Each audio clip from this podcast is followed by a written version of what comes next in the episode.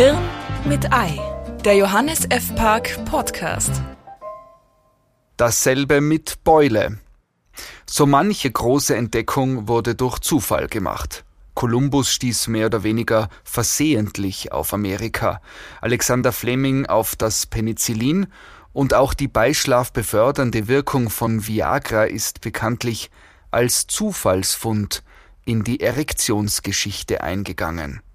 Nun, es ist mir eine außerordentliche Freude, bekannt geben zu können, dass ich mich seit neuestem auch in die Riege großer Zufallsentdecker einreihen kann. Als ich mich unlängst auf der Suche nach orthografischem Beistand auf die Internetpräsenz des Duden verfügte und im dort bereitgestellten Suchfeld den Grund meines Herumstreifens deponierte, nämlich dasselbe, was bekanntermaßen nicht dasselbe wie das gleiche ist und auch sonst geeignet erscheint, Quell rechtschreiberischer Verirrungen zu sein, stieß ich auf ein mir vollkommen neues Wort. Und zwar das Sellbeule. Der gekonnt kombinierenden Hörerschaft, deren Mitglied zu sein sie sich fraglos rühmen können, ist natürlich augenblicklich klar, wieso der im Dienste der Dudenschen Sprachpflege befindliche Suchalgorithmus mich zu oberst mit diesem Eintrag konfrontierte. Es sind die 72,73 Prozent Übereinstimmung mit dem Eingabebegriff.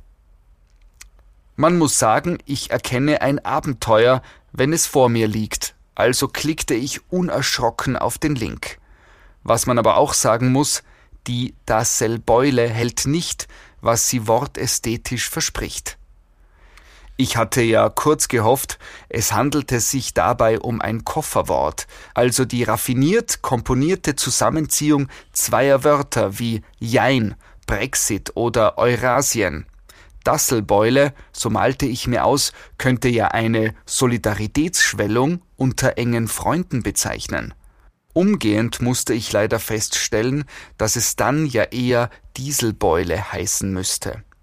Einigermaßen überzeugt hätte mich auch noch, beschriebe die Dasselbeule eine charakteristische Vorwölbung an den Kotflügeln viktorianischer Droschken oder wenigstens einen absichtlich verursachten Schaden auf fränkischen Herrscherhelmen des Frühmittelalters, der als früher Vorläufer des Used Looks gelten könnte.